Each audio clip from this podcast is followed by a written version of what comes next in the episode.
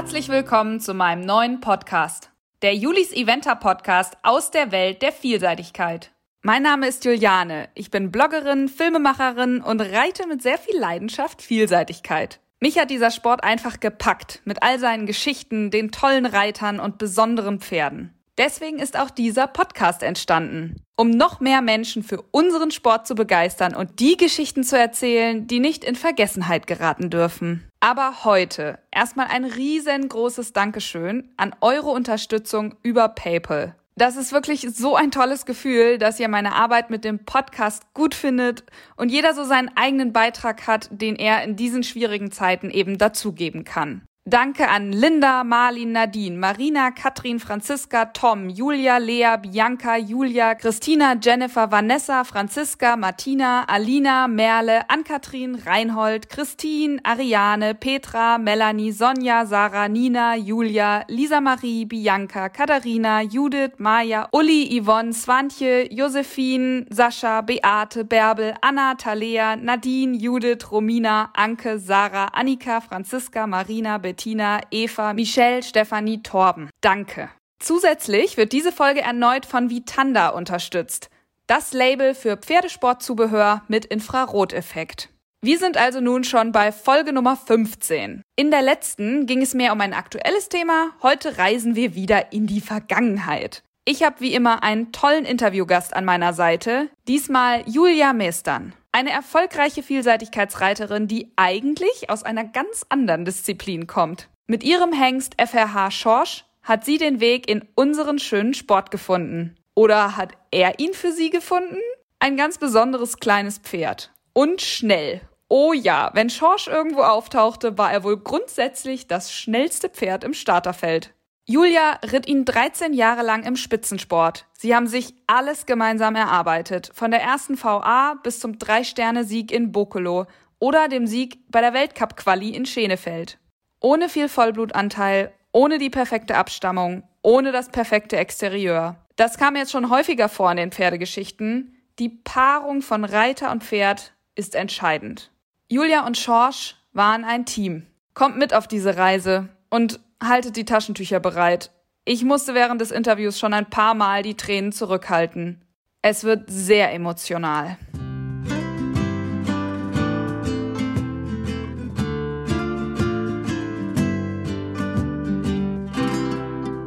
Hallo Julia, willkommen in meinem Podcast. Hallo Juliane, vielen Dank, dass ich dabei sein darf. Ich freue mich sehr. ich bin sehr froh, dass es heute geklappt hat. Du bist ja schon wieder richtig im Stress mit dem Turnierreiten, oder? Ja, ich hab, bin ganz äh, erstaunt, dass es auf einmal so losgeht und wirklich man eigentlich jetzt jeden Tag Turnier reiten kann. Und diese Woche habe ich es jetzt, oder nächste Woche habe ich es jetzt auch wirklich ausgebremst und habe gesagt, nein, und die Pferde sind wirklich jetzt ja alle noch jung und gerade angefangen und man kann einfach nicht die ganze Zeit Turnier reiten. Das geht einfach. ja, nicht. stimmt. Das ist zu stressig. Ja, ja. Donnerstag, Freitag, Dienstag. Ja. Gleich alles. Ja, ja, genau. Aber immerhin machen sie wieder was. Ja, total toll. Und von den Veranstaltern ja wirklich auch so toll, dass sie diese Verantwortung übernehmen und das wirklich für uns versuchen hinzubekommen, muss ich wirklich gut ab. Das äh, ist ja auch wirklich viel, viel Arbeit und ähm, auch gerade mit den Ämtern und so weiter, die ja auch dann ständig wieder von irgendwelchen aufgeregten Passanten da angeschrieben werden. Das stimmt. Und ja, es klappt gut. Ja. Mhm.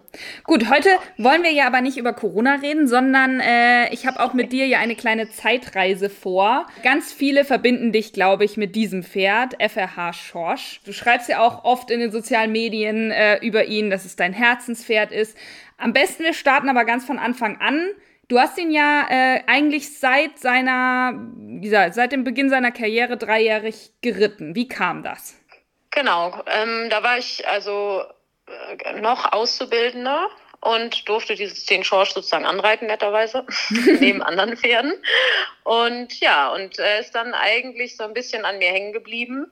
Also ich habe ihn eingeritten, dann äh, war uns erst gar nicht bewusst, dass es ein Hengst ist, muss ich tatsächlich hier mal als lustige Anekdote sagen. Der stand also neben einer Stute und diese Stute war also wie wild rossig und dieser brave Hengst stand immer daneben und hat keinen Ton gesagt. Und irgendwann sagte damals die Anne, die mit mir zusammengearbeitet hat, also mal ganz ehrlich, ich glaube, das ist ein Hengst. Und dann habe ich gesagt, nee, Quatsch. Also haben wir alle gesagt, nee, Quatsch. Und dann haben wir geguckt und es war tatsächlich ein Hengst. Das hat uns der Besitzer aber nicht gesagt. Aber er hat sich nie so verhalten. Also er lief auch mit anderen Wallachen auf der Weide rum und so.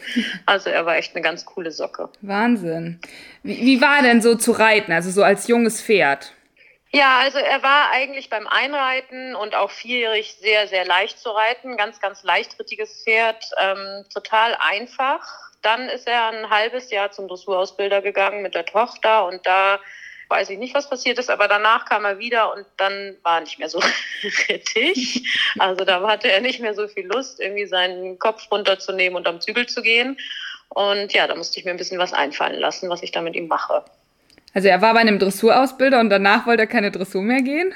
Ja, so ungefähr. Also er war bei meinem Ausbilder auch mit der Tochter des äh, ehemaligen Eigentümers und ähm, ich denke, er hat einfach zu viel gemacht. Sie hat vorher schon äh, sehr weit geritten mit ihrem ehemaligen Pferd. Das wurde zu der Zeit verkauft. Ich glaube, es war alles so ein bisschen so eine blöde Situation für sie, für ihn. Schorsch rutschte irgendwie da rein in ein Pferd, was äh, Intermediär 1 ging und er als oh. Vierjähriger oder Ende vierjährig, Anfang fünfjährig sollte dann irgendwie da den Übergang schaffen. Und das ging natürlich nicht. Und er war sehr, sehr leichtrittig und sie war ein sehr schwerrittiges Pferd gewöhnt. Und ich weiß es nicht genau. Mhm. Ich war jetzt da nicht so direkt dabei, habe das auch nicht ganz so direkt mitgekriegt. Ich habe nur, dann war ich natürlich sehr erschrocken, als ich ihn wiedergekriegt habe dass er einfach so schwierig war. Es kann auch was ganz anderes gewesen sein. Vielleicht ist das nur meine Interpretation. In Wirklichkeit hat er sich auf der Weide irgendwie verletzt oder ich weiß es nicht, ja. Also drinstecken tut man natürlich einfach nicht. Aber es, man bezieht es natürlich immer dann irgendwie da drauf. Ja, das stimmt. Äh, was hattet ihr denn eigentlich für einen Plan für ihn? Also ich komme ja aus der Dressur und bin auch zu dieser Zeit eigentlich bis auf einmal die Woche im Dressursattel gesprungen. Hatte ich nichts mit Springen sonst zu tun. Und Schorsch sollte auch Dressur gehen. Und ja, hat das auch erst ganz gut gemacht. Eben Dressurpferdeprüfung und so war platziert. Er ist dann auch mal, weil ich in der Lehre war und auch springen musste, auch mal eine Springpferdeprüfung gegangen. Das hat er eben immer ganz gut gemacht. Aber eigentlich war Dressur natürlich angedacht. Und äh, ich frage ja auch gerne nach dem Namen. Schosch ist ja eher ein ungewöhnlicher Name, würde ich mal sagen. Weißt du, äh, warum er so heißt? Ja, und zwar war es so, dass der Besitzer immer sehr komische Namen für seine Pferde hatten. Die hießen dann so Lollipop und ich weiß nicht genau, also Mädchennamen irgendwie. Dann habe ich irgendwann zu ihm gesagt, Mensch, mein Gott, aber also dieses Pferd muss jetzt wirklich mal einen anständigen Namen bekommen. Der kann jetzt nicht irgendwie so einen Clownsnamen wieder kriegen. Und dann kam er und hat gesagt, er hat ihn auf Schorsch, also getauft sozusagen und eingetragen. Da war ich mir jetzt nicht mehr so sicher, was besser war, obwohl im Nachhinein das einfach wirklich so ein einmaliger Name ist und jeder dieses Pferd kennt, glaube ich, schon auf jeden Grund seines Namens. Und wenn er dann in England oder vom Engländer vor gestellt wurde, hieß er dann ja auch immer Skork. Das fand ich auch immer sehr süß. Also zu Hause hieß er dann auch immer Skork und äh, oder eben Shoshi. Richtig witzig. Das war ganz cool. Ja. Ja. Jetzt hast du erzählt, bist ein, auch, der ist auch mal eine Springpferde gegangen und so, aber wie kamst du denn drauf, auf eine Geländestrecke zu fahren? Weil du hast ja erzählt, warst eigentlich mehr in der Dressur unterwegs und ich glaube, bis dahin bist du irgendwie nur eine VA mal irgendwie geritten. Also wann hast du dann gedacht, oh ja, vielleicht Gelände? Ja, eigentlich war das wirklich so, dass ich, ich hatte so einen Hengst, der auch springen ging und der Züchter, der war so ein bisschen auch für die Vielseitigkeit und sagte dann zu mir, Mensch, schreit doch da mal im Nachbardorf eben Vielseitigkeit. Und da konnte ich mich erinnern, dass das da ganz gut war. Und da Schorsch ja nicht so viel Lust auf Dressur hatte, ähm, und aber Springen einfach auch nicht so meins war. Also einfach nur da über diese bunten Dinger immer rüber äh, zu springen, das, keine Ahnung, dem konnte ich nicht so viel abgewinnen. Und dann hat, war eben bei uns wirklich im Nachbardorf war eine VA oder eine Vielseitigkeit VA. Und da habe ich gesagt, Mensch, das kann ja eigentlich nicht so schwer sein, ich gehe da mal hin mit ihm und wir gucken uns das mal an. Also ohne Training oder irgendwas. Um Gottes Willen, heute würde ich jedem sagen, das geht gar nicht. Und ja, dann ist er da, sind wir da hin und er lief halt wie ein Hirsch außen rum und machte dann wirklich irgendwie da in der Prüfung den Kopf runter, warum auch immer. Und dann waren wir ganz gut in der Dressur und das andere hat er halt einfach gemacht. Da ist er eben einfach das Springen, Springen kann er ja, konnte er ja sehr gut, er war immer sehr vorsichtig. Und durchs Gelände ist er einfach durchgegangen. Ich meine, ich bin halt einfach da durchgeritten. Und dann habe ich halt hinterher wirklich gedacht, wow, das ist ja total einfach hier, das gewinnt man einfach. Das ist ja genau das Richtige für dieses Pferd. war echt so, ein bisschen arrogant natürlich. Aber äh, ja, da wurde ich dann auch später eines Besseren belehrt, aber ähm, trotzdem hat er ja seinen Weg gemacht. Wie lief das denn in der ersten Zeit im Gelände, wenn du da so bisschen blauäugig rangegangen bist? Also, sag ich mal, bis Einstände ging das noch eigentlich ganz gut.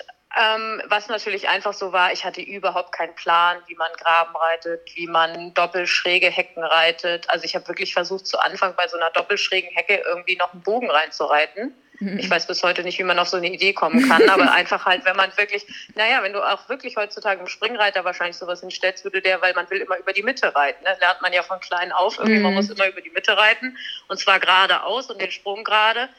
Und ähm, das waren einfach viele Dinge, wo ich gar, also ich wirklich einfach gar keine Ahnung hatte, wie soll ich das machen und bin da irgendwie einfach rübergescheppert und das ging, wie gesagt, bis ein Sterne sehr gut, da hat er auch alles gewonnen und wurde dann auch schon Landesmeister und so weiter. Ähm, aber in zwei Sterne ging es natürlich nicht mehr, weil da einfach dann die Technik so viel mehr war schon und ist auch, dass das, oder jetzt ist es ja drei Sterne, aber zu der Zeit war es noch zwei Sterne. Da konnten wir es halt nicht mehr, da mussten wir uns dann wirklich Hilfe holen. aber ihr habt euch ja äh, Zeit gelassen am Anfang, ne? Also äh, ich glaube, bist ja auch ein bisschen Springen geritten weiter parallel und dann Vielseitigkeit und so. Hatte das einen Grund oder hast du gesagt, nee, ich will erstmal so langsam gucken, wie das wird oder, oder hing das von Schorsch ab, dass du gesagt hast, oh, der muss das doch erstmal lernen, auch wenn er es gut macht? Ich glaube, in erster Linie hat das zu der Zeit damit zu tun, dass ich eigentlich ja Grand Prix geritten bin, Dressur, mhm. und diese Vielseitigkeit wirklich nebenher lief. Also das war wirklich einfach nur so, ein, so eine Geschichte, dass, okay, das Schorsch musste halt auch auf Turnier, der hatte ja auch nochmal einen Besitzer und ähm, der wollte ja auch sehen, dass das Pferd auf Turnier geht. Also bin ich ein bisschen Springen geritten, da wo Dressur- und Springturniere waren, dann habe ich ihn mitgenommen. Und sonst habe ich dann so ein bisschen, aber muss ich sagen, immer mehr Lunte gerochen. Aber war eben, ja, bin erstmal relativ lange ein Stern, glaube ich, geritten. Mhm. Ja, weil, weil das auch im Umkreis war. Das ist eben auch so, man muss eben auch lernen, wenn man aus der Dressur oder aus, äh, aus dem Springen kommt, dass man plötzlich irgendwie zwei Stunden oder drei Stunden für ein Turnier fährt. Mhm. Äh, das kennt man da ja gar nicht. Ja, da fährt man eben, und das ist eben schon eine zwei Sterne zu finden, wo man nicht so lange hinfährt. Das war, ist ja schon einfach schwierig. Und dementsprechend bin ich halt erstmal ein Sterne geritten. Einfach, es war einfach wirklich ein glaube ich, so, dass es einfach anders nicht gepasst hat, ne, mit den anderen Pferden auch. Aber Shoshi hat das alles gut gemacht. Was hat ihn so im Gelände ausgezeichnet? Also, ich sag mal, was ihn absolut ausgezeichnet hat, war, dass er eigentlich eine riesen Galoppade hatte, mit der er eben diese Geschwindigkeit gemacht hat. Und das in einem Rhythmus, der unschlagbar war. Also ich fühlte mich drauf immer sehr, sehr langsam, aber er war ja immer sehr, sehr schnell. Und er konnte eben diesen Galopp auch einfach, wenn ich mich aufgerichtet habe, sofort in so einen kleinen zwei Meter, also von so einem acht Meter Galopp auf so einen zwei Meter Galopp zurücknehmen und dann, das, dadurch habe ich nie an irgendeinem Sprung Zeit verloren. Also mhm. ich konnte immer mich nur aufrichten, dann hat er den Sprung gesehen, hat sich das passend gemacht und dann sind wir weitergeritten. Und er brauchte aber im Galopp absolut sein Tempo. Also wenn ich jetzt so wie heute, wo man mit den Pferden äh, so trainiert und sowas, das kannte er ja alles gar nicht. Also dieses Pferd zu trainieren im Gelände war zum Beispiel total schwer weil er einfach für die Geländehindernisse sein Tempo brauchte. Und du kannst natürlich nicht auf dem Trainingsplatz da rumnageln. Aber das war wirklich immer schwierig für ihn. Wenn wir da irgendwie Training dann haben in, in, in, beim DOKR oder so hatten, das war echt immer oft eine Katastrophe, ne? weil der einfach gar nicht wusste dann, äh, weil es einfach anders gelernt hat. Ja, der, mhm. der ist eben vorher nicht so trainiert worden. Ich bin eben nur von Prüfung zu Prüfung gefahren und habe das gemacht. Ich hatte auch wirklich schon davon keine Ahnung. Heutzutage würde ich natürlich auch alles anders machen, aber es war eben unser Weg in die Vielseitigkeit. So ja, diese Geschwindigkeit sicherlich hat ihn total ausgemacht, ne? dieser Riesengalopp und aber bestimmt ja auch ein inniges Vertrauensverhältnis, weil du musst ja auch wissen, okay, das geht dann. Also gerade wenn, wenn man so schnell ist. Also das war sowieso so, dass ähm, das ist ganz lustig. Ich habe ja einen Sohn von ihm und der ist übrigens genauso. Also die haben beide diese große Galoppade und beide haben das, wenn ich weiß, dass es geht, also wenn ich genau wusste, was wie es ging, hat er es immer gemacht. Immer, ist er immer gesprungen, hat es gemacht. Und wenn ich unsicher war, also wenn ich nicht 100 Prozent wusste, oh Gott, wie ist jetzt genau die Linie oder ist der vielleicht zu hoch, der Sprung, dann hat er sich das Ding einmal angeguckt Mhm. Also einmal angehalten, dann haben wir eine Wolte geritten oder irgendwas und dann ist er rübergesprungen. Also das ist genau diese Vertrauenssache, was du sagst, dass er genau gemerkt hat, wenn ich unsicher war, dann hat er gesagt, okay Mutti, wir gucken uns das erstmal an. und dann hat er es immer gemacht. Aber wenn es eben so war, dass ich gesagt habe, nö, ich weiß, wie es geht und natürlich je mehr ich geritten bin, desto mehr wusste ich ja auch, wie es dann einfach funktioniert und Klar. dann wurde es auch immer einfacher. Und nachher war es wirklich so, ja, es war wirklich einfach nur noch Freude. Ne? Du saßt mhm. einfach oben drauf und du wusstest, du hast echt einen Partner und der wollte einfach auch gewinnen. Ne? Also das habe ich, glaube ich, nie, bis jetzt noch nie wieder auf einem Pferd so erlebt wie der, dass der, und der wollte unbedingt immer gewinnen. Also Krass. der hat sich richtig gefreut darüber. das stand ja dann auch ein paar Mal vorne, so ist ja nicht. Ja, das stimmt, das stimmt. Er wusste das dann auch, dass man immer viel gelobt wird und er fand das auch gut, so im Rampenlicht zu stehen. Glaube ich, die Hengste haben das ja ganz gerne, obwohl er ja sehr introvertierter, also sehr braver Hengst war, dem das jetzt überhaupt nicht angemerkt hat. Da gab es auch wirklich eine lustige Geschichte in Bokelo, weil da hatte er ja gewonnen und er ging dann ja, wusste das auch und dann kam er aber nicht gleich in diese Siegerehrung rein, sondern da war erst Siegerehrung von den Mannschaften und von der, ähm, von der Meisterschaft, von den Holländern. Und dann erst, und der ist völlig ausgerastet draußen. Also ich konnte das Pferd nicht mehr halten. Das Pferd, was immer wie ein Lamm neben mir stand, war so lange, bis er bitte in diesen in diese Arena wieder reingehen durfte, nicht mehr zu bändigen. Also oh das habe ich noch nie in meinem Leben vorher bei ihm erlebt. Aber das war wirklich so, dass er, glaube ich, gesagt hat, jetzt habe ich mich so angestrengt, das kann ja wohl nicht angehen, dass alle anderen jetzt hier irgendwie geehrt werden und ich nicht. War total süß. Du hast äh, vorhin erzählt, also bist relativ lange ein Sterne geritten und dann ging es aber ja auch in die zwei und drei Sterne. Wie klappte dieser Sprung in die höheren Klassen? Also erst die zwei Sterne ja gar nicht gut. Also die erste Saison war echt eine Katastrophe. Da haben wir ständig angehalten, weil ich nicht wusste, wie es ging. Und dann habe ich wirklich irgendwo Hans Melzer getroffen und der hat das gesehen und hat dann gesagt, meine Güte, komm einfach mal zu mir zum Trainieren. Und dann hat er wie so einer blöden Dressurreiter, der man das eben anders erklären muss als jemanden, der einfach immer im Busch zu Hause war, hat er gesagt, so, hier musst du ein bisschen zulegen und hier musst du abfangen und da machst du eine Trappverstärkung so ungefähr. Nein, natürlich nicht, aber er hat es mir wirklich ganz genau erklärt und ist dann mit mir auch in Saarendorf, damals die zwei Sterne abgegangen zusammen, hat es mir ganz genau erklärt, hier legst du zu, hier fängst du ab, hier machst du es so, also wie so ein Dressurreiter. Mhm. Und dann ist wirklich der Groschen gefallen und ich wusste einfach, ach so, so ist es, weil ich bin vorher wirklich mit vielen, vielen Trainern abgegangen. Und dann hieß es immer nur, ja, hier müsst ihr den Kopf hochziehen und hier müsst ihr das oder jenes machen. Und für mich war natürlich, hier musst du den Kopf hochziehen. Das habe ich überhaupt nicht begriffen, dass das bedeuten soll, äh, versammel das Pferd, nimm's aufs Hinterbein. Oh Gott, ja. Ähm, ja, der Weg war einfach für mich zu weit das war eigentlich dann wirklich der Durchbruch. Und dann war es natürlich so, dass es dann von, die Zwei-Sterne-Saison war dann relativ kurz, dann bin ich eigentlich relativ schnell dann drei Sterne geritten oder VS erst, weil einfach, wenn man dann wirklich ein bisschen weiß, wie es ist und das Pferd gut genug springen kann und sie das Vertrauen haben, durch die lange Ein-Sterne-Zeit hatte er natürlich ein super Vertrauen zu mir und ich auch zu ihm. Wir kannten uns natürlich wirklich sehr, sehr gut. Mhm. Das finde ich, ist sowieso, muss ich sagen, auch heute denke ich manchmal, für viele Pferde wäre es viel besser, die würden eine ganze Zeit länger in Kleinprüfungen laufen. Ja. Und dann kannst du wirklich nachher auf der Höhe ähm, die, sie gehen lassen, wo sie das Vermögen haben. Ja. Aber sie müssen einfach das Vertrauen haben. Genau. Ne, und viele Pferde gehen viel zu schnell, zu hoch. Die haben zwar eigentlich das Vermögen, aber kriegen nie das Vertrauen, weil sie eigentlich sich immer überfordert fühlen. Ne? Ich fand da mal, habe ich mal einen guten Lehrsatz gehört, dass man muss sich langweilen. Das Pferd und der Reiter müssen sich in der Prüfung langweilen, bevor es einen Schritt weitergeht. Und das finde ich wirklich auch total gut. Das, also nehme ich mir zu Herzen, dass ja. ich einfach sage, okay, wenn, solange ich das Gefühl habe, das Pferd ist noch nicht so, dass es sich langweilt, geht es noch nicht weiter. Ja, das habe ich allerdings auch. Also ich finde, als Amateur sollte man dem eigentlich noch mehr folgen weil man selber ja, ja auch noch ähm, Respekt hat vor Sprüngen ja, oder ja, vor Strecken. So, ja, absolut. Und wenn man, absolut. also ich habe das auch gemacht, so vor, also ich bin ewig lange echt äh, A geritten und bis ich dann die erste ähm, Einsterne, also damals noch Einsterne geritten bin, habe ich echt so gedacht, so jetzt, oh, jetzt langweilig, kann ich echt mit Finger in der Nase durch die A reiten und es ist echt oh, ne? Und dann, ja, finde ich, kann genau. man den Schritt auch machen. Dann fühlt man sich irgendwie auch bereit, auch mit dem Pferd dann so. Ja, ja, genau das ist es. Also und, und das war auch das, was, was uns am Ende ja auch so sicher gemacht hat, ne? Weil ich meine, er hat ja nur wirklich kein Blut oder so. Mhm. Also er hat natürlich auch Blut. Ich habe immer gesagt, er läuft mit Diesel, weil alle immer so, oh, der hat überhaupt kein Blut. Ich meine, er hat auch Blut, ne?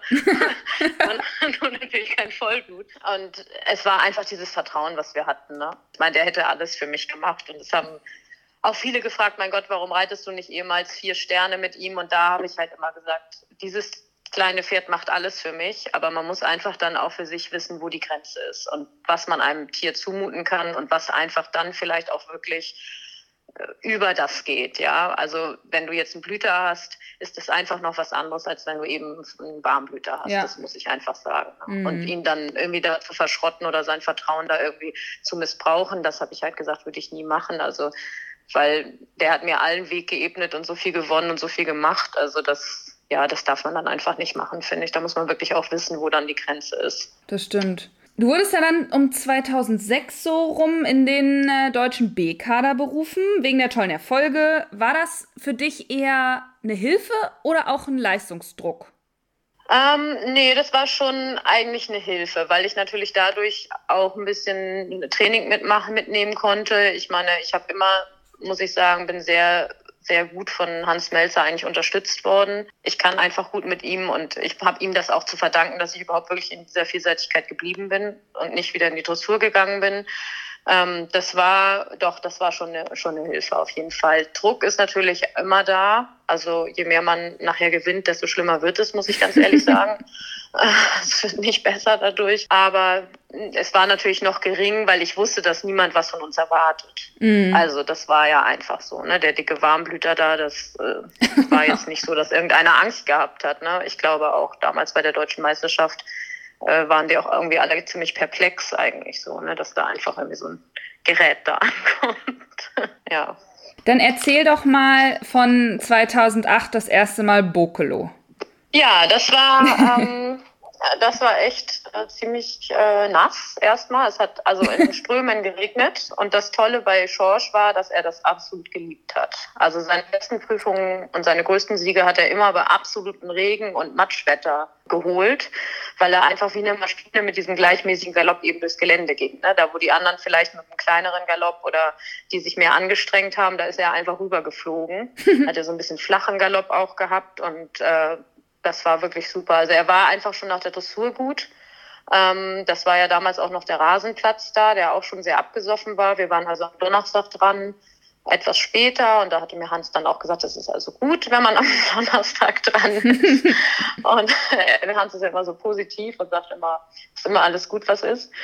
Und ja, dann waren wir dementsprechend im Gelände, war der Boden auch noch einigermaßen gut, obwohl wer Bokolo kennt, eben weiß, dass, dass, dass wenn es da regnet, dann ist das schon echt abgesoffen. Mhm. Aber der zog da einfach durch und es war eben so, dass ich da mit äh, Chris vorher auch stand, also Chris Bartels, und der sagte, ich habe ihn halt gefragt, weil es war immer so, dass alle sich so aufgeregt haben, dass der, also das Chance so schnell war oder dass ich so schnell geritten bin und immer ständig eine Minute unter der Zeit war. Ich meine, ist ja auch verrückt. Aber er ging eben nicht anders. Ja, das funktionierte mit ihm eben nicht anders, weil er einfach seinen Galopp nutzen musste. Äh, und ähm, ich eben ihn da auch nicht stören wollte. Es war einfach unser Rhythmus und in diesem Rhythmus sind wir von vorne bis hinten durchgeritten und äh, ja, wahrscheinlich hätte ich irgendwie mehr Meter reiten müssen dann oder so, ich weiß es nicht. Auf jeden Fall war eben dieses äh, erste Bokelo so, dass ich ähm, bei dem sechs Minuten, nee, beim sieben Minuten Punkt hatte ich genau sechs Minuten auf meiner Uhr und hab dann, bin einfach dann, weil, weil genau, was ich gerade erzählen wollte, dass Chris eben gesagt hat zu mir, keiner reitet in Bokelo in die Zeit. Du brauchst also keine Angst haben, dass du zu schnell reitest.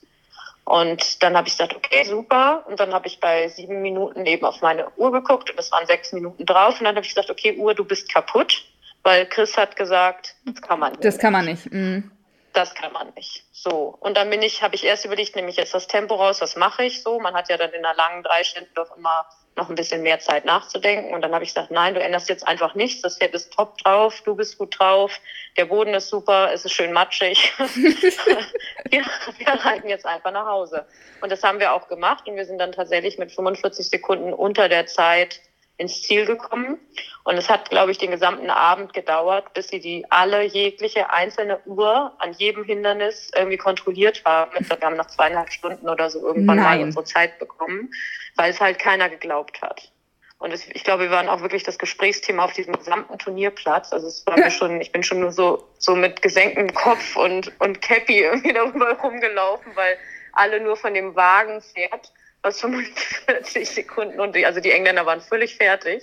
Es ging gar nicht, wie man mit so einem Wagenpferd überhaupt sowas reiten kann und dann auch noch so schnell. naja, und dann war es natürlich so, dass alle dachten, okay, aber morgen ist der platt. Bei dem Boden und ja. so weiter, das nicht. Und da war es ja wirklich so, sind ja, das war auch zu der Zeit noch der Rasenplatz. Und ich musste ihn sehr lange immer abreiten vorm Springen, einfach weil er eben schon natürlich auch Muskelkater und sowas hat und ich ihn dann sehr schön aufgewärmt habe. Mhm. Und es hat geregnet, geregnet, geregnet. Und der Boden war wirklich so, dass ja, die Absprungstellen waren einfach 20 Zentimeter tiefer. Oh. Und er ist dann aber eben wirklich null gesprungen, ne? weil er einfach, er wollte das. Also dieses Pferd war wirklich so, der wusste, wann es drauf ankam mhm. und dann ist der, ist der da durchgegangen. Und das hat er einfach für mich gemacht, für die Situation gemacht.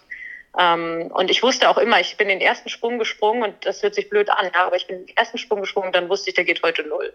Also es war wirklich so, ich hätte gedacht, ich hätte absteigen können. Und dann hätte ich das wahrscheinlich auch alleine gemacht.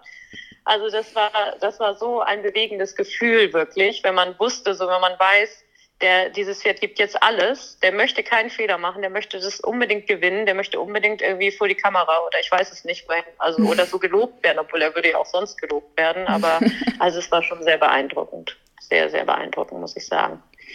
Ja, ich bin äh, kurz den Faden verloren hier von Leiner, ähm, weil man stellt sich das dann irgendwie auch so vor, so diese Bilder und dann steht er da. Ich finde, du darfst aber dein äh, Licht hier nicht unter den Scheffel stellen. Ich finde, du musst ja so ein Pferd auch auf so eine Prüfung vorbereiten. Also ich meine, gerade wenn du sagst, der hat ja nicht viel Vollblut für so eine lange drei Sterne, ähm, musstest du den zu Hause dann viel galoppieren und so? Ja, also ich meine, im Gegensatz zu heutigen Verhältnissen ähm, hatte ich eigentlich nicht so gute Verhältnisse, weil wir wenig Ausreitgelände hatten, da wo ich war. Ich habe ihn sehr viel äh, Dressur auch geritten oder also Dressur, soweit das ging mit ihm. Aber ich habe ihn eben auch immer galoppiert und äh, habe ihn relativ lange geritten. Heute würde ich sicherlich alles anders trainieren, aber er kam damit klar. Also ich habe nicht ihn so systematisch vorbereitet jetzt auf eine lange drei Sterne, muss ich ganz ehrlich sagen, wie ich es heute machen würde, mit mm. einem mhm. anderen Wissen einfach. Ne? Ja. Aber er war eben, vielleicht war es andererseits auch das, was ihn geholfen hat in seinem äh, Warmblut-Typ, sage ich mal, oder Typ ist er gar nicht, aber er war ja einfach Warmblut vom, ja. vom, vom Interieur, dass er nicht überarbeitet war. Weil man muss ja auch sagen, jedes Training äh, nimmt natürlich auch einfach Kilometer dem Pferd. Ja. Und, oder sag ich mal, jedes Galopptraining, das muss man ja auch immer bedenken, dass man einfach das Pferd natürlich trainiert, aber jedes Pferd hat, sagt Hans immer so schön, nur eine gewisse begrenzte Kilometerzahl, die es einfach laufen kann. Und ähm, vielleicht war es ganz gut. Also er ist immer galoppiert, aber ich bin jetzt nicht zum Galopptraining an Hang gefahren oder habe irgendwie so wie heute solche Galopptrainings ja. gemacht. Ja, das mhm. habe ich halt nicht gemacht. Und wie kann man sich das vorstellen? Ich, ich denke ja immer, als Dressurreiter hattest du dann nicht also krassen Respekt so, zwei Sterne, drei Sterne irgendwie lang. Ich meine, da stehen ja richtig krasse Klamotten. Ja, das wundere ich mich eigentlich auch. Nein. vielleicht, vielleicht kommt es irgendwie, weiß ich nicht, weil ich habe halt einfach wirklich lange voltigiert und da ist es zwar nicht so, dass man irgendwo rüberspringt, aber man macht ja auch einfach verrückte Dinge da auf dem Pferderücken. und äh, muss ich unheimlich ausbalancieren.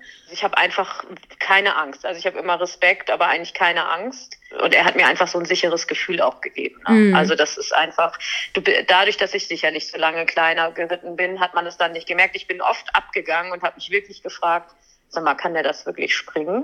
ja, weil man natürlich schon im Hinterkopf immer hatte, ich meine, das war ja auch irgendwo, wenn auch eine springende, aber eine Dressurabstammung, ich meine, Weltmeier, hm. also ja. der war ja nun Sherlock Holmes mal Weltmeier, wo man jetzt bei beiden nicht unbedingt vermutet, dass die da irgendwelche Riesensprünge machen. Aber wenn man dann losgeritten ist mit ihm, dann hat man es überhaupt nicht gemerkt. Also dann bist du einfach dahin geritten und dann, ja, dann springen die da halt rüber. Ne? Aber man hat schon Respekt, klar. Aber keine Angst. Ja. Was war denn eigentlich beim ersten Start in Aachen los?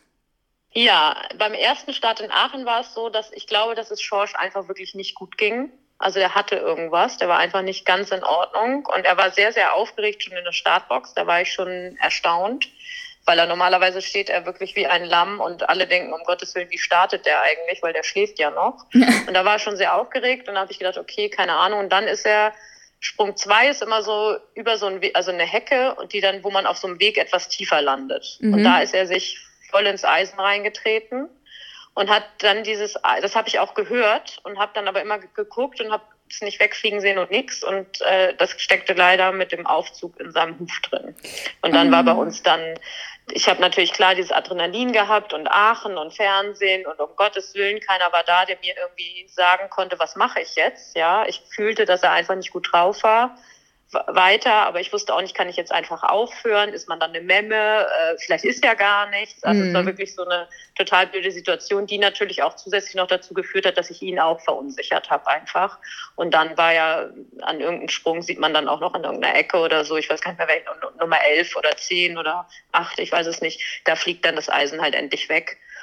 Ja, und dann hatte er erstmal ein bisschen Pause, weil er natürlich schön die Huflederhaut geditscht hatte. Mm. Und das tat mir natürlich unendlich leid, aber das ist halt dann wieder gut. Dann geht man halt wirklich auch, wird man aufgefangen irgendwo vom Team und dann wird auch das nächste Mal war es total süß, da dann hat es eben auch gesagt, hat gesagt, du, wenn der jemals in seinem Leben nicht die Ohren vorne hat im Gelände, dann hörst du sofort auf. Okay. Und das hat mir so eine Sicherheit gegeben, dass ich dann gesagt habe, ja, genau so ist es. Und so war es auch. Ne? Der ist gestartet und nach diesem Eisen hatte der nur die Ohren hinten. Und so kannte ich das Pferd halt auch nicht. Der ist ja normalerweise immer nur positiv gewesen. Und da fand ich es jetzt gut, dass man, er sagte auch, egal wo du bist, Mhm. Wenn das so ist, dann hörst du sofort auf, weil dann stimmt nicht, äh, was nicht mit ihm. Ne? Und das sind alles Dinge, die man lernen muss, die vielleicht andere Leute dann früher gelernt hätten, aber ähm, ja, oder auch nicht. Ne? Viele lernen das sicherlich auch.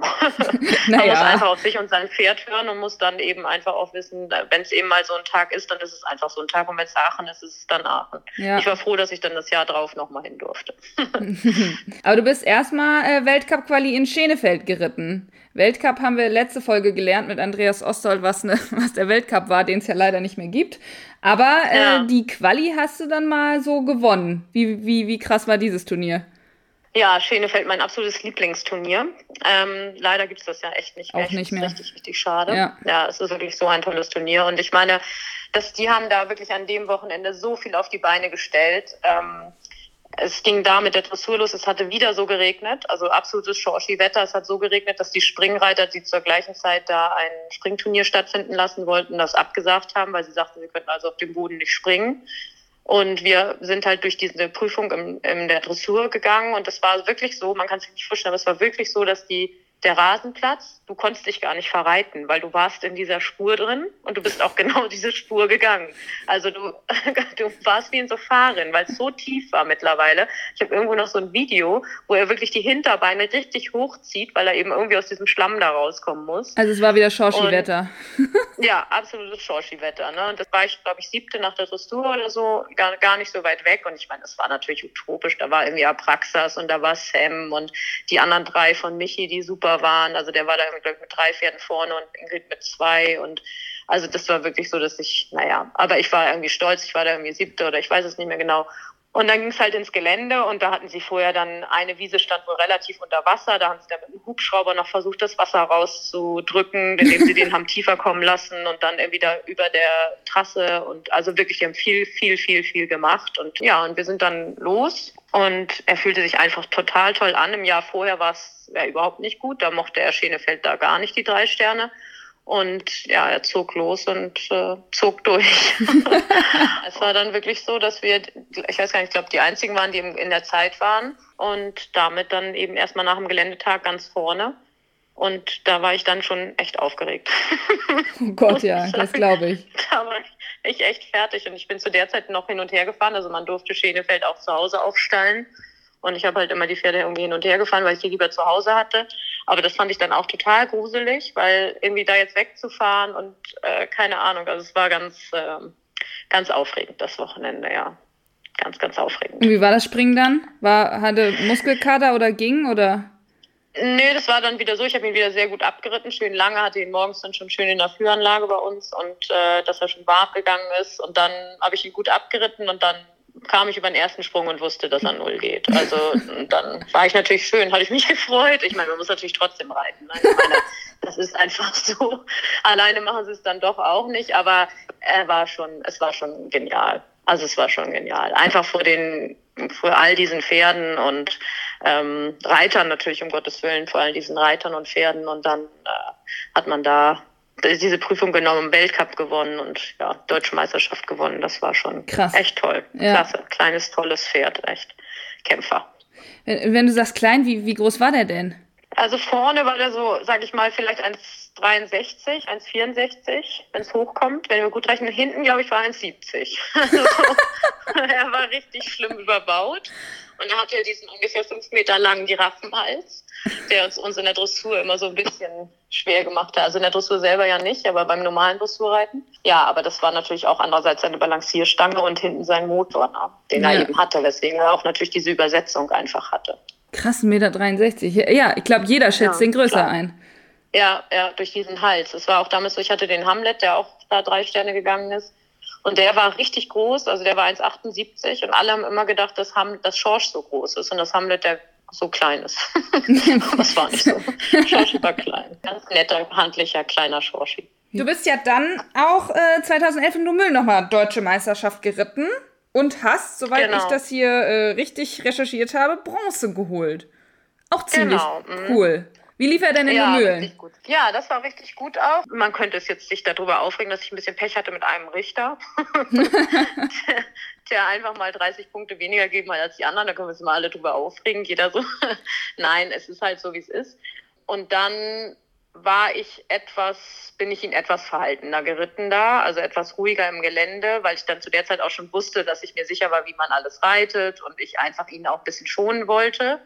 Und ja, aber sonst war ich, äh, war er null und hat das alles gut gemacht und ähm, war super. Also er war sehr, sehr gut, aber uns fehlten natürlich einfach am Ende diese 30 Punkte.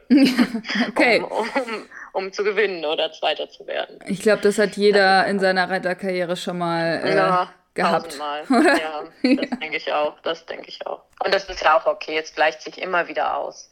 Also das stimmt. man kann sich dann ärgern und aber das ist auch unnütz, sich eigentlich zu ärgern, weil ich meine, wenn der Richter es an dem Tag eben so gesehen hat, ja, dann ist es so und das nächste Mal sieht das anders. Oder man, manchmal ist es auch so, dass der gute Richter, also der, der die guten Punkte gegeben hat, vielleicht auch mal eigentlich, wenn man ganz ehrlich ist, falsch liegt. Aber das, das möchte man, auch, das möchte man natürlich nicht so laut sagen. genau, darüber redet man dann nicht. nee, genau.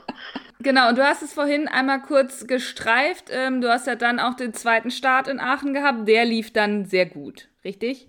Der lief eigentlich sehr, sehr gut, bis auf den ersten Sprung im Springen. Oh nein, der war um? Ja, das war, der war um und der war richtig dumm. Und das war, das war, das war halt doof. Also das war so typisch Julia. Ich hatte, ich bin so jemand, ich muss mich immer genau darauf vorbereiten. Ähm, wir waren sehr, sehr gut in der Dressur. Und ich muss immer so genau wissen, wann klingeln die, wann machen die dies, so einfach, damit ich das weiß. Und ich hatte irgendwie geguckt und hatten sie sich relativ Zeit gelassen mit dem Klingeln und der Platz ist ja einfach riesig in Aachen. Ja. Also das ist man ja wirklich nicht gewöhnt. Und ich ritt also da einmal rum und wollte einmal an so einer Situation, wo, wo Licht und Schatten war, vorbei, die halt immer ein bisschen schwierig war im Springen bin dann da rum und dann haben die schon geklingelt. Also sofort, als ich drin war. Und dann bin ich ein bisschen nervig geworden, bin einfach losgeritten und der wusste eigentlich gar nicht wohin. Und ist dann natürlich irgendwie gesprungen und hat, hat halt ähm, einen Stangenfehler gehabt, dann gleich am ersten Sprung, richtig ärgerlich. Erster und letzter ist ja immer Reiterfehler. Mhm. Und dann ist es eben so gewesen, dass, also der wollte sich nie stoßen, dass er dann sehr weit weggeblieben ist von den Sprüngen. Also ich musste dann schon echt kämpfen, weil er dann, dann hat er immer versucht, schon viel früher abzuspringen, dass er bloß nirgendwo ankommt, ja, weil er das äh, ja, das war eben einfach sein, also er durfte sich einfach nicht stoßen. Ich meine, ich habe das dann nach Hause gekriegt, aber das war halt echt schade. Trotzdem war es toll, wir waren platziert und er ist durchs Gelände vom Allerfeinsten gegangen und ich meine, während Aachen durchs Gelände geritten ist, wenn man das geschafft hat, dann ist man schon irgendwie, ja. ist man richtig stolz. Also das ist schon toll mit den Zuschauern und äh, wird man ja so gefeiert, wenn man ins Stadion kommt. Anna hat letztes Jahr erzählt, äh, die, die klatschen ja schon, bevor man irgendwas gemacht hat, quasi. Man ja, reitet ja, den ersten ja, Sprung und eigentlich ist noch nichts passiert und alle schreien schon so. Und das ist eben auch dieser Hall in diesem, in diesem Stadion. Das mhm. ist wirklich, das Halt so. Also du kommst da rein, ich glaube, wenn selbst nur einer klatschen würde, würde sich das anhören, als wenn da Tausende sitzen. Und das ist, es trägt einen wirklich dadurch. Also das Einzige, man darf halt sich nicht den Kopf machen, oh Gott, was passiert, wenn ich jetzt irgendwo einen Stopp habe oder so. Weil ja. alle so, oh, weißt du. So. Ja, genau. Aber, aber dann muss man dann einfach den Kopf ausmachen. Und wenn man bis dahin gekommen ist, dann ist es auch immer schon, dann ist es schon gut. Mich interessiert da noch eine Sache. Eigentlich auf jedem Foto hat er ja so einen ST-Zaum drauf. Das ist mhm. mir eigentlich nur aufgefallen, weil ich meine Studie ja auch damit reite. Hat das einen besonderen Grund? Ja, also es ist so, dass ich festgestellt habe, dass er im Genick sehr empfindlich war. Ich hatte ja dieses Problem in der Dressur, also das Pferd ging ja einfach wie eine Giraffe und es war wirklich so, dass wir nur ein Agreement hatten. Dass, also der war, also man kann sich das nicht vorstellen, ich bin irgendwie auch eigentlich Berufsreiter, aber mit diesem Pferd ging es nicht. Den konnte man nicht dressurmäßig reiten, der ging einfach nicht am Zügel. Es ging nicht. Und ähm, darüber bin ich halt drauf gekommen, alles ihm möglichst angenehm zu machen, dass er eben möglichst wenig Druck hat, also wenig Druck im Genick, ähm, mhm. locker den Nasenriemen und alles so, dass er eben wenig Druck hat. Klar, jeder Normale würde vielleicht sagen, okay, wieso macht er einen Schlafzulauf, zieh mal runter. Aber das sind alles Dinge, die ging, gehen nicht und die waren auch für mich nicht so, dass ich jetzt, ich habe ja gemerkt, dass irgendwas nicht stimmte. Also, dass irgendwas ja. da in jungen Jahren eben irgendwann passiert ist. Und vor allen Dingen hatten wir dieses Agreement, dass er eben, sobald wir am Viereck waren, einfach in so einer Pseudo-Anlehnung gegangen ist und brav seine Lektion gemacht hat. Und das, damit war ich zufrieden und das war in Ordnung. Dann durfte er halt danach wieder rumlaufen wie ein Hirsch oder wie Peter Thomsen mal sagte, ob er wieder aus der Dachrinne säuft. ähm, oh wenn, ich, wenn ich dann hinterher mit einer 31 zu der Zeit oder mal auch mal mit dem 20er da rausgekommen bin, habe ich gesagt, lass doch deinen lieber auch mal aus der Dachrinne saufen, vielleicht geht es dann besser. Nein, das war jetzt frech, aber trotzdem. Und das war der Grund, dass ich einfach versucht habe, den gesamten Druck möglichst von dem Pferd wegzunehmen. Und ähm, das hat auch viel gebracht schon bei ihm. Einfach mhm. weil der Nasenring ja eben diesen Druck auf die, das Genick macht. Ne? Ja. Wenn du den, selbst wenn du ihn nicht zu hast, wenn das Pferd ein bisschen mal gegengeht, mit dem, also ein bisschen sperrt oder so, dann kriegt er ja sofort Druck aufs Genick. Okay. Einigen Teilen hat es mich ein bisschen an mein Pferd erinnert. Ab und zu, vor allen Dingen mit der Pseudo-Anlehnung. Aber ähm, ja. wir arbeiten weiter, ganz brav. Genau, ähm, so ist es immer weiter. genau. So, äh, jetzt ist Shoshi 96 geboren. Du hast ihn 13 Jahre aktiv im Sport geritten. Ich finde das ja eine wahnsinns lange Zeit. Wie hast du ihn denn so lange gesund gehalten? Ja, ich glaube, dass einfach viel, viel, viel Weide, viel draußen, viel frische Luft, viel Bewegung, ähm, tägliche Arbeit, muss ich auch ganz ehrlich sagen. Ich glaube, dass für ihn das wichtig war, immer ähm, locker in Arbeit zu sein. Also ich bin nicht jemand, der jetzt sagt, im Winter stelle ich äh, die Pferde weg und die machen nichts. Mhm. Ähm, ich glaube, das war sehr, sehr wichtig für ihn äh, heute würde ich noch viel mehr mit dem Sattel machen und vielleicht noch mehr, aber der Schmied haben wir natürlich viel gemacht. Also ich bin mit ihm zum Beispiel immer zu der Grünert gefahren, der ihn dann beschlagen hat, weil er so ein bisschen eine Zehe hatte, die ein bisschen zu doll nach vorne gewachsen ist und dann fiel es ihm immer schwer in der Landung. Ja, sonst eigentlich gesund erhaltend geritten, so gut es ging. Und äh, mehr habe ich eigentlich nicht äh, positiv gemacht. Also als ich zum Schluss einfach merkte dann, dass es auch gut war, dann habe ich auch gesagt, dann ist es auch gut. Jetzt muss man nicht anfangen, noch zu versuchen, irgendwie medikamentös oder so ihn dann noch irgendwie wieder fit zu kriegen, ja. sondern dann muss man auch sagen, jetzt ist es auch einfach. Also ihm natürlich zu Hause helfen, aber dann halt keine Turniere mehr. Ja, genau, so. genau. Das wäre so meine nächste Frage. Das sind ja dann mit 17 rausgenommen. War das äh, also dann auch eine bewusste Entscheidung? Ja, das war eigentlich ganz bewusst. Also ich habe mit ihm meine eigene oder unsere ganz persönliche private Abschiedstournee gemacht sozusagen. also einfach das gar nicht so laut gesagt, sondern wirklich dieses Jahr 17. Er hatte so für mich alles gewonnen, was man gewinnen konnte. Und irgendwann kommt so der Punkt, wo man sagt, das war auch mit meinem Grand Prix Pferden so, wo man sagt, sie jetzt wieder zu motivieren, dass sie es nochmal machen müssen, fehlte mir selbst die Motivation. Mhm. Und das war jetzt mit ihm auch so, dass ich sage, er hat alles gewonnen, er ist alles gelaufen. Und äh, wie gesagt, vier Sterne oder jetzt fünf Sterne wollte ich nicht mehr mit ihm machen. Ähm, jetzt muss man auch sagen, einfach, dann ist es auch gut. Und ich fühlte eben auch, dass er einfach gesagt hat, es ist, wird langsam an der Zeit. Und dann haben wir einfach unsere schönsten Highlight-Turniere nochmal uns vorgenommen, sind irgendwie nochmal nach Marbach gefahren, sind nochmal nach Lomühlen gefahren. Und äh, Lomühlen habe ich dann einfach gesagt, jetzt, ich weiß nicht, es war wie, als wenn wir das abgesprochen haben, er ist dann nochmal null gesprungen und dann war es auch einfach gut. Also dann war es wirklich so, dass ich gesagt habe, so, also ich hätte da echt so ungefähr Trense runter und es ist jetzt äh, freilassen. Also das war so mein eigenes. Also ich bin schon, ja, ich bin schon, ich habe schon im Parcours angefangen zu heulen, weil ich irgendwie wusste, dass es jetzt soweit ist, obwohl ich eigentlich gar nicht das so wirklich richtig doll geplant hatte. Dann war auch von Bokelo ganz süß, die wollten ihn dann verabschieden und sowas alles. Aber irgendwie, das war so eine private Geschichte zwischen uns, äh, weil er so viel für mich geleistet hat und mir ja einfach auch diesen absolute Publicity gebracht hat. Ja, mhm. das war einfach zwischen uns und dann haben wir einfach gesagt, so jetzt, jetzt ist es gut. Jetzt ist er nochmal null gesprungen und jetzt hat er das nochmal alles gemacht und auch im Gelände, das war einfach so easy, weißt du, du bist einfach so da durchgeflogen mit ihm und er hat, er hat keinerlei, man hat nirgendwo mehr irgendwie sich einen Kopf machen müssen, äh, ob er darüber springt oder nicht. Man musste einfach gut reiten und er hat alles gemacht, ja und ähm, Mm. Ja, dann war es einfach gut. Ich fange hier auch gleich an zu weinen, Mann. Ja, Mann. ich auch. Aber du wärst ohne ihn ja auch heute nicht in der Vielseitigkeit. Genau, genau so ist das auch. Und das habe ich ihm eben auch absolut zu verdanken. Das ist genau das. Ohne ihn und natürlich auch zu der Zeit ohne den Besitzer, der das auch zugelassen hat, dass ich das alles mache mit ihm, mhm. ähm, wäre ich nie in der Vielseitigkeit gelandet. Würde ich heute noch Dressur reiten. Das ist einfach so. Aber eben, er hat mir einfach diesen Weg geebnet und er hat mir eben einfach auch gezeigt, dass am Ende die Pferde sich besser die Sportart aussuchen, als dass wir Menschen das machen. Mhm. Äh, und nicht jede Abstammung auch gleich die Sportart bedeutet. ähm, und trotzdem heißt es natürlich auch nicht immer, dass jeder deswegen irgendwie deutscher Meister werden muss und Boglo gewinnt oder so. Aber dass man eben trotzdem viel mehr Freude hat mit dem Pferd, weil es mit einem zusammenarbeitet, ne, als wenn man immer dagegen anarbeiten muss. Jetzt traue ich mich fast gar nicht zu fragen. Ähm, lebt der noch? Nein, Shoshi lebt leider nicht mehr. Er hat letztes Jahr seinen aller, allerletzten großen Sprung gemacht. Und zwar weiß ich nicht warum. Es hat mir jemand gesagt, Pferde kurz bevor sie sterben machen immer irgendwas Komisches. Also Schorsch hat noch nie in seinem Leben eigentlich irgendwas Komisches gemacht. Wir hatten ihn auf dem Roundpen irgendwie stehen und er ist aus diesem Roundpen rausgesprungen und konnte den, den Sprung nicht mehr landen, weil der das Roundpen war 1,70 eingezäunt oh und die Landung war noch mal tiefer. Und ähm, ja, ich weiß es nicht. Das war irgendwie ganz, ganz merkwürdig und sehr dramatisch, aber er ist dann wirklich in meinen Armen gestorben und äh, oh ja, das war ja, das war richtig, richtig schlimm und du bist die erste oder ihr seid jetzt die ersten, die das hören, weil man da auch gar nicht so ja, genau. drüber sprechen kann, weil wir immer so zusammen waren und er immer bei mir war und ja. Das war, er stand ja immer so und es war nichts anderes als sonst eigentlich. Aber vielleicht es war so um diese Umzugszeit, vielleicht hat er den, irgendwie den Stress gemerkt, dass so ein Pferde gefahren sind, obwohl sonst ein Pferde ja auch auf Turnier. Ich, ich habe keine Ahnung. Mhm. Jemand hat mir gesagt, Pferde, die einfach dann auch am Ende ihres Lebens sind, machen komische Dinge und das versuche ich jetzt.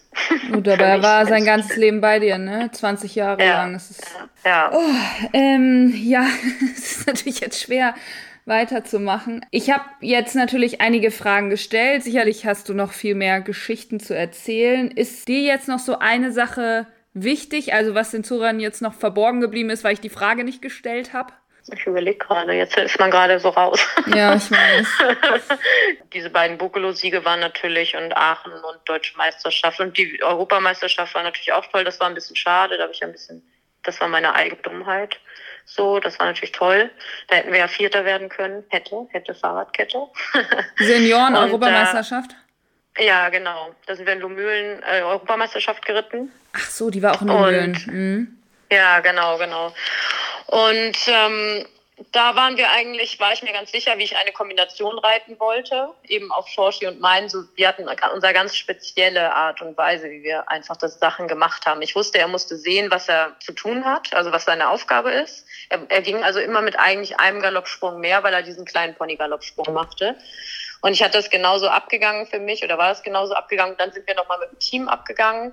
Und dann habe ich das so gesagt, man kann das doch auch so reiten. Und dann sagten halt mehrere Leute, nee, das geht gar nicht, bist du verrückt, so kannst du das nicht reiten. Mhm. Und dann habe ich mich dummerweise aus dem Rhythmus bringen lassen, ähm, weil er eben einfach ganz anders war. Mit einem anderen Pferd, klar, hätte ich das genauso geritten, wie die das gesagt haben, aber Shoshi war einfach anders und dann hatten wir da eben einen Vorbeiläufer. Und das ja, das war einfach unnütz, aber das war eben meine eigene Dummheit, ne? weil er eben, das konnte er nicht machen, so, weil das einfach zu seinem Galopp und seiner Art, wie er ging. Das heißt, man muss wirklich sein eigenes Pferd gut kennen und genau wissen, wie es galoppiert und nicht alles, was vielleicht für viele andere funktioniert, funktioniert für einen selber. Das äh, musste ich da wieder mal lernen. das stimmt also, leider. Ja, ja, das ist so. Aber dann ging ja eine tolle Nullrunde im Springen, dann habe ich mich gefreut und wir waren noch platziert und ich glaube, wir waren dann irgendwie 18. oder so. Das ist auf so einer Europameisterschaft auch ja. ziemlich cool. Ja, ja. Super genial, auf jeden Fall. Ja. Und es war einfach ein tolles Highlight, ne? Also auch so dieser Vorbereitungslehrgang und alles davor, was, was gelaufen ist, das war wirklich, war toll. War mhm. schön, das sowas mal mitzumachen und mitmachen zu dürfen. Also mit so einem kleinen Wagenpferd. Wie viel hast William du? William Foxpitt hat es immer gesagt. Was hat er? Und William Foxpitt hat immer gesagt, mit dem Wagenpferd. Was meint er damit? Also hier, vor, der vorm Wagen läuft. Weil er sagte, so einen spannt man nur von Wagen mit ohne Vollblut. Ach so, okay, gut. Es gibt viele, die nicht so nette Dinge über Shoshi gesagt haben. Ja, muss ich auch sagen. Also sie haben ihn immer sehr unterschätzt. Und hinterher haben wir dann gelacht. Hehehe. Nein. Aber war schon des Öfteren mal so. Also ich war anders, er war total anders. Und das ist natürlich auch manchmal so, dass man das nicht so gut findet, wenn dann jemand kommt und da einfach irgendwie was gewinnt. Das ist auch nicht gut. Das darf man auch nicht. Das finden ja. nicht alle Leute gut. So als Motivationsfrage am Schluss. Was ist dir besonders wichtig in der Arbeit mit Pferden oder was kann die Short Story uns sozusagen mitgeben für unsere Pferde zu Hause? Also erstmal, dass man, wenn einer irgendwie widersetzlich ist, nicht davon ausgeht, dass das irgendwie vom Charakter herkommt, sondern erstmal alles abklärt, was mit dem Pferd ist, dass alles funktioniert einfach, dass das Training das Richtige ist, der Sattel, die Hufeisen, das Gebiss, die Trense, keine Ahnung, der Reiter. Und äh, ja, irgendwie auch, ne? Ähm, und dass auch die Sportart einfach stimmt. Also, dass man nicht sagt, ich möchte Dressur reiten und dann muss dieses Pferd Dressur gehen. Und wenn ich dann merke, meine Güte, ich muss nur drauf rumhauen, damit er irgendwie da irgendwas macht und er hat da gar keine Freude dran, aber springen tut er eigentlich ganz gerne, ähm, dann muss man vielleicht auch sich entscheiden, dass das dann nicht die Sportart ist von diesem Pferd und dass man daraus auch diese positive Motivation bekommt, das mit dem Pferd zusammen was zu machen und, und auch diese Freude daraus erhält. Ja, und ich meine, ich bin, komme aus der Dressur und ich weiß, wie viel Arbeit das ist und was auch von den Pferden verlangt wird. Ich bin nicht ohne Grund in die Vielseitigkeit fast ganz abgerutscht. Ich reite sehr, sehr gerne Dressur, wirklich, ich reite es wirklich gerne. Aber der Weg dahin, muss ich sagen, der ist irgendwo so, dass ich das nicht mehr so unterstützen möchte einfach. Und deswegen ist das natürlich jetzt so, dass ich Shorshi sehr dankbar bin, dass er mir eigentlich diesen Weg in die Vielseitigkeit gezeigt hat. Das mhm. muss ich mhm. wirklich sagen. Es war so schön, Julia. Ich war, ich habe mich sehr gefreut, dass es geklappt hat und ähm, ja dass du auch so äh, ja viele Geschichten mitgebracht hast und jetzt am Ende auch natürlich einen etwas traurigen Abschluss, aber ich glaube, ihr hattet eine super tolle Zeit. Ja, vielen Dank. Ja, super gerne. Vielen, vielen Dank auch, dass ich mitmachen durfte und dass du mich gefragt hast. Und hat mir Freude gemacht, gerade auch nochmal über Schorfi zu reden, dass er auch nicht in Vergessenheit gerät und dass man selber auch sich nochmal wirklich wieder so intensiv an ihn erinnert. Über seinen Sohn noch, der ihm sehr ähnlich ist. Mhm. Und, ähm, Schorsch Junior. Ja. genau, Schorsch Junior. Wie alt ist der jetzt? der ist jetzt sieben. Hat noch ein bisschen, ein bisschen was. Loslegen. Ja. Ja, genau. Aber sein Vater hat erst mit acht angefangen, also lasse ich ihm noch ein bisschen Zeit.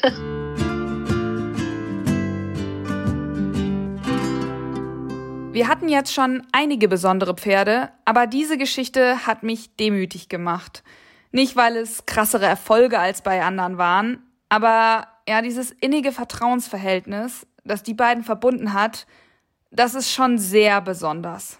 Daran sieht man aber auch, wie unterschiedlich jedes Pferd ist und am Ende ist nur der ein guter Reiter, der sich ganz intensiv auf jeden Charakter einstellen kann, der seine Fehler auch nimmt, der sich damit arrangiert und damit meine ich nicht, dass man alles durchgehen lässt, aber übergeordnet das Wesen einfach akzeptiert und damit versucht, einen guten Weg zu finden, miteinander zu arbeiten.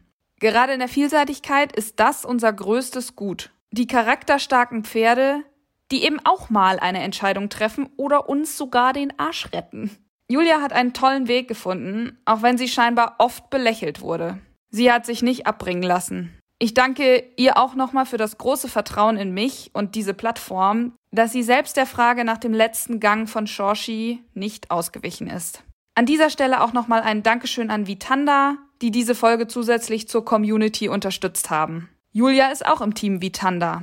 Steigermaschen mit Infraroteffekt sind gut zum Vorwärmen und unterstützen Prozesse bei der Regeneration.